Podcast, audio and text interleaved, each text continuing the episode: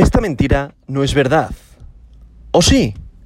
Hoy, lunes 19 de septiembre del año 2022, la capitalización global del mercado mundial de las criptomonedas es de 903 mil millones de dólares, lo que representa una disminución, atención, del 27,27% con respecto al último día. Una barbaridad. ¿Por qué? Ethereum está causando una verdadera sangría que está afectando a Bitcoin y al mercado en general. Y además añadimos el arrastre de los mercados tradicionales. Por tanto, el volumen total del mercado cripto en las últimas 24 horas es de 75 mil millones de dólares, lo que supone un aumento del 59,33%. El volumen total en DeFi, DeFi, finanzas descentralizadas, es actualmente de 5 mil millones de dólares, lo que representa el 7,03% del volumen total del mercado criptográfico en las últimas 24 horas. En cuanto al volumen de todas las monedas estables, recordad aquella tipología de criptomoneda que, la podéis encontrar como stablecoin, que se, o leer o escuchar como stablecoin, es decir, paridad a una moneda fiat, por ejemplo, un BUSD es igual a un dólar, un USDT es igual a un dólar, un USDF es igual a un dólar, pues esta tipología de criptomonedas en estos momentos, las 8 de la mañana horario de España, es de 68 mil millones de dólares, lo que representa el 90,78% del volumen total del mercado criptográfico en las últimas 24 horas. Si hablamos de la dominancia del mercado, el dominio de Bitcoin se sitúa en estos momentos en el 39,23%, lo que representa una disminución del 0,22% a lo largo de este último día. Pero si hablamos de la dominancia de Ethereum, se sitúa en estos momentos en el 30, perdón, en el 17,6%, o sea, una disminución que es una barbaridad. Recordad que llegó a estar por el 20,6, 21, incluso 22. Y ahora mismo se sitúa en el 17%. ¿Esto a qué es debido? Pues a la sangría después de todo el FOMO que hubo con su actualización. Ya lo dijimos aquí en este podcast, que al final esto había que... Era FOMO, era pura entrada de dinero, porque se sabía que en la actualización iba a haber una gran cantidad de dinero que iba a meterse los inversores. ¿Para qué? Para luego esto vender y producir que el precio se cayera. Punto. Y como estamos viendo, el mercado se está contrayendo. ¿Por qué? Porque vamos a entrar en otoño y otoño significa eh, tener que usar energía, tener que usar eh, luz, gas, seguimos con una inflación desbocada, la renta variable va a ser menos atractiva. Y es que esta es la realidad del mercado, esta es la realidad que tenemos a día de hoy. Así que por favor, muchísimo, muchísimo, muchísimo cuidado con vuestras inversiones y siempre ser, por favor, muy prudentes. Con ello vamos a pasar con el top 10 de hoy, que en posición número 1 estaría Bitcoin con un valor unitario por moneda de 18.489,12 dólares, lo que representa, atención, una caída de un 7,75%, una barbaridad.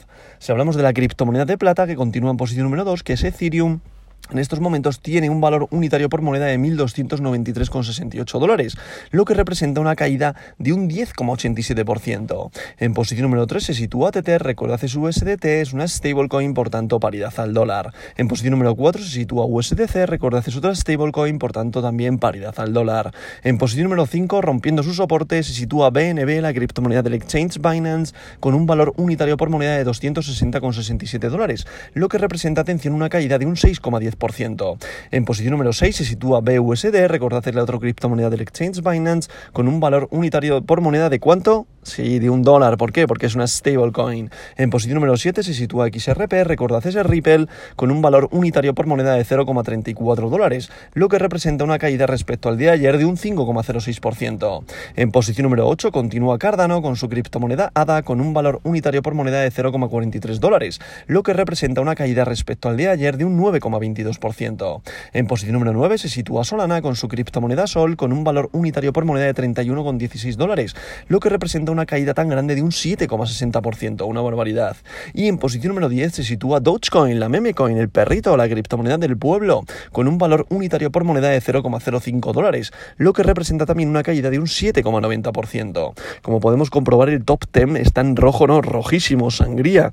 Ayer decíamos que había un repunte, pero es que hoy ha sido una barbaridad de caída. Y es que ya os digo, el mercado tradicional con la apertura de futuros está abriendo en rojo, no está siendo tan agresivo, más o menos caen los mercados Standard Poor's Nasdaq en torno a un 0,40%, pero sí que es real que al final Ethereum con sus ventas masivas que está teniendo debido a la actualización, debido a estas dos, eh, el tema del Proof of Stake, Proof of Work, ¿vale? Que lo podéis buscar en YouTube, eso eh, te lo explica cualquier youtuber, eh, pero bueno, buscar uno que sea, que sea mm, realista o que sea convincente, ¿vale? O, que creáis que es bueno.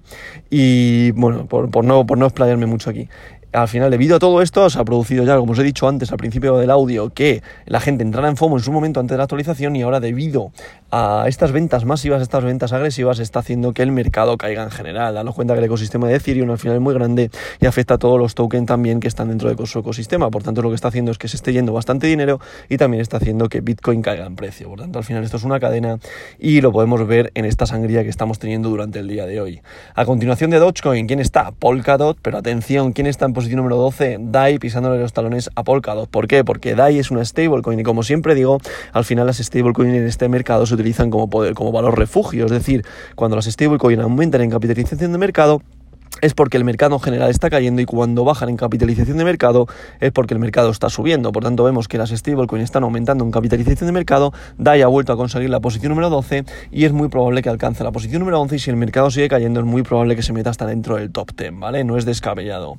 Y a partir de aquí, Polygon posición número 13, Sivita Inu posición número 14, Tron posición número 15, Avalanche posición número 16, WBTC posición número 17, Leo posición número 18, Cosmos posición número 19 y Uniswaps posición número 20. Eso sí, hasta el top 20 también estamos en rojo, que es sangría pura, ¿vale? Así que, como ya os dije, aquí atrás la paciencia paga, el esperar al final dar sus resultados. Yo, como vengo diciendo, sigo guardando mi liquidez. Daros cuenta que tengo liquidez desde, para el portfolio, el cripto desde, desde el mes de julio, agosto y septiembre. Mi objetivo es que caiga mil dólares en valor unitario más Bitcoin para llegar a los 17.436, que para mí sería un buen punto de entrada, ¿vale? Como siempre lo estoy diciendo, ayer sí que es cierto que, que estábamos haciendo un mínimo más alto, pero la realidad al final es que el mercado tiene que contraerse. Por eso yo sigo sin entrar en el mercado. O sea, sigo guardando liquidez para ver ese punto de entrada y a partir de ahí entrar con todo, ¿vale?